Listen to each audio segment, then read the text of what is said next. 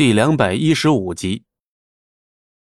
莫小军虽然不清楚莫雪英的用意，不过还是立马出去给老太君打了一通电话。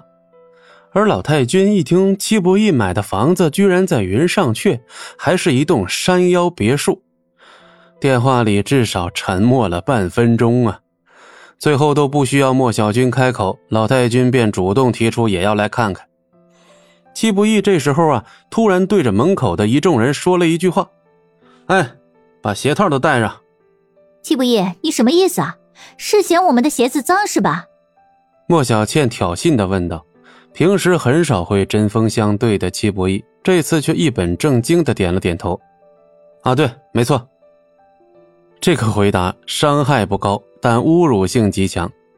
戚不义，别在那给我装个二五八万，这里是不是你的房子都是个未知数呢？装给谁看呢？不带鞋套就出去，就这么简单，听明白了吗？戚不义没有半点商量的心情，几乎用不容置疑的口气说道：“你。”七号脸都黑了，戚不义现在是越来越不把他们放在眼里了。不管肚子里憋了多少火，众人还是老老实实的换上了鞋套，这才被允许踏入屋内。秦淑兰早就笑得合不拢嘴了，得意两个大字几乎正大光明的写在了脸上。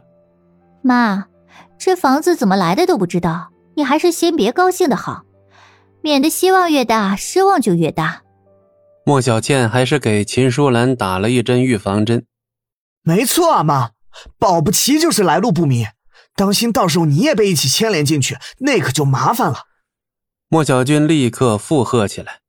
一听这话，秦淑兰的脸色也是微微一变。这个问题她当然也考虑过，毕竟戚不义的财力就是八辈子也不可能买得起这种豪宅呀。哼，这就不劳你们费心了。那是。就算到时候进去了，也跟我们没关系。哦，对，那地方你熟悉啊，就当回家了呗。莫小鱼早就料到会是这样，只能默默的叹了口气。莫小鱼，丑话我可说在前头，这房子要是来历不明或者不干净，可别连累到墨家。小鱼已经被逐出墨家了，还能连累到你们？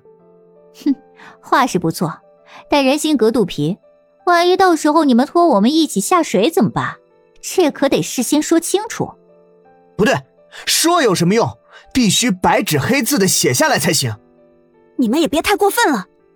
这叫先小人后君子。谁知道你们会干出什么事情来？还是我老婆考虑的周到。到时候天知道他们会干出什么样的事情来的。的确需要白纸黑字写下来才保险。还不去拿纸笔来，把保证书给写了。回头还得去公证一下。莫小军指手画脚，戚不义微笑看着这几个人在那儿上蹿下跳。你们配吗？此话一出，客厅里顿时安静了。只不过这种安静却只维持了不到一分钟。吃晚饭的，你再给我说一遍是谁不配？哼，真以为不知道用什么非法手段弄来了一套云上去的房子，就把自己当人上人了？戚不义，你是忘了自己有多下贱了是吧？现在开始装的像个人了，你也配？七号阴沉着脸说道。戚不义满不在乎的抠了抠耳朵，就好像要把这些无聊的污言秽语从耳朵里抠掉一样。七号，你还活在过去无法自拔吗？我活在过去？七号顿时上火了，这不就等于是在说他戚不义已经今非昔比的意思吗？就在这个时候，莫小军的手机突然响了。什么？他们居然敢不让您进来，胆子也太大了！莫小军接了电话之后，顿时气得脸红脖子粗，恶狠狠地瞪着戚不义。